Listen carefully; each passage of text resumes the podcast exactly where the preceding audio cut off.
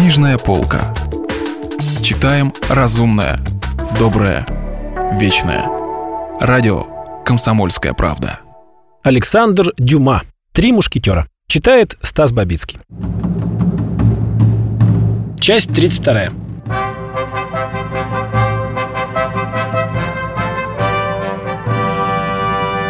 «И будьте осторожны, друзья», — сказал Д'Артаньян, «ибо с этой минуты мы вступили в борьбу с кардиналом.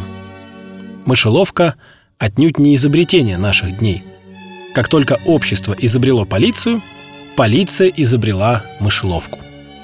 Принимая во внимание, что читатели наши не привыкли еще к особому языку парижской полиции, и что мы впервые за 15 с лишним лет нашей сочинительской работы – употребляем такое выражение применительно к этой штуке, постараемся объяснить, о чем идет речь.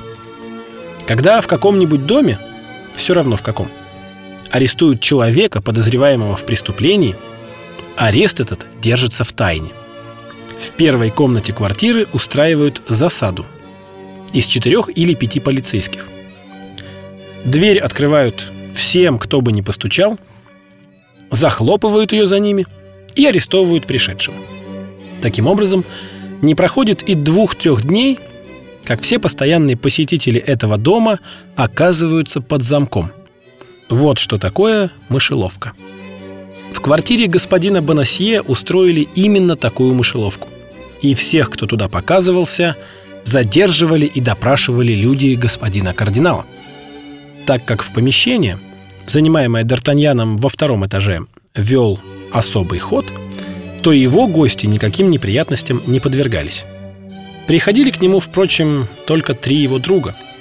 Все трое занимались розысками, каждый по-своему, но пока еще ничего не нашли. Ничего не обнаружили. Атос решился даже задать несколько вопросов господину де Тревилю, что, принимая во внимание обычную неразговорчивость мушкетера, крайне удивило капитана – но де Тревиль ничего не знал. Кроме того, что в тот день, когда он в последний раз видел кардинала, короля и королеву, кардинал казался озабоченным, король как будто был чем-то обеспокоен, а покрасневшие глаза королевы говорили о том, что она либо не спала всю ночь, либо плакала. Последнее обстоятельство не очень поразило де Тревиля. Королева часто не спала по ночам и много плакала. Но господин де Тревиль на всякий случай все же напомнил Атосу, что он должен преданно служить королю и особенно королеве, и просил передать это пожелание всем его друзьям. Что же касается Д'Артаньяна, то он засел у себя дома. Свою комнату Гасконец превратил в наблюдательный пункт. В окно он видел всех, кто приходил и попадался в западню.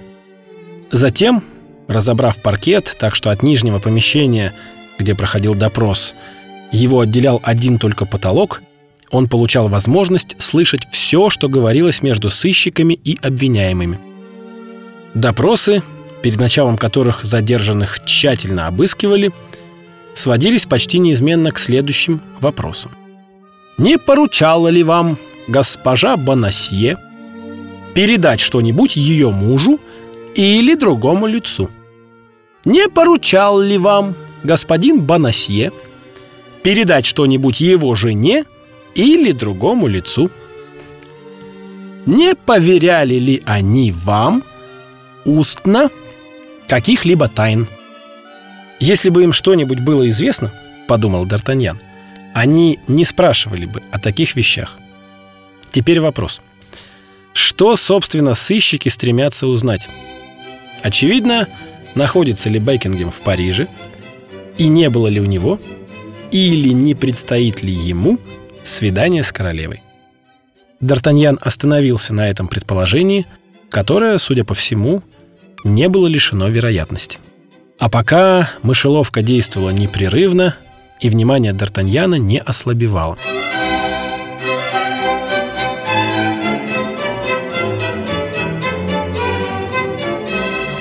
Вечером, на другой день после ареста несчастного Бонасье, едва часы пробили девять, и Планше, еще не постеливший на ночь постель, собирался приняться за это дело, кто-то постучал с улицы во входную дверь. Дверь сразу же отворилась, затем захлопнулась. Кто-то попал в мышеловку. Д'Артаньян бросился к месту, где был разобран пол, лег навзничь и весь превратился в слух. Вскоре послышались крики. Затем стоны, которые, по-видимому, пытались заглушить. Допроса на этот раз не было и в помине. «Дьявол!» — подумал Д'Артаньян. «Мне кажется, что это женщина. Ее обыскивают. Она сопротивляется. Они применяют силу. Негодяи!» Д'Артаньяну приходилось напрягать всю свою волю, чтобы не вмешаться в происходившее там, внизу. «Но я же говорю вам, господа, что я хозяйка этого дома. Я же говорю вам, что я госпожа Бонасье, что я служу королеве», — возмущалась несчастная женщина. «Госпожа Бонасье», — прошептал Д'Артаньян, — «неужели мне повезло, и я нашел то, что разыскивают все?» «Вас-то мы и поджидали», — отвечали ей сыщики. Голос становился все глуше. Поднялась какая-то шумная возня. Женщина сопротивлялась так, как может сопротивляться женщина четверым мужчинам. «Пустите меня! Пустите!» Прозвучал еще женский голос, и это были последние членораздельные звуки. Они затыкают ей рот. «Сейчас они уведут ее!» — воскликнул Д'Артаньян, вскакивая словно на пружине. «Шпагу!» «Да она при мне!» «Планше!» «Что прикажете?» Беги за Атосом, Портосом и Арамисом. Кого-нибудь из них ты наверняка застанешь. А может быть, все трое уже вернулись домой.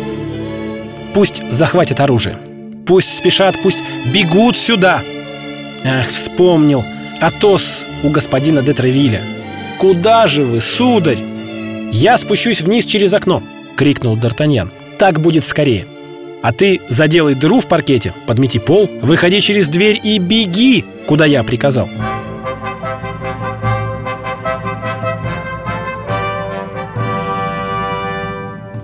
Продолжение романа слушайте завтра. Если вы пропустили главу любимого произведения или хотите послушать книгу целиком, добро пожаловать к нам на сайт kp.ru слэш радио раздел «Книжная полка». Книжная полка. Читаем разумное, доброе, вечное.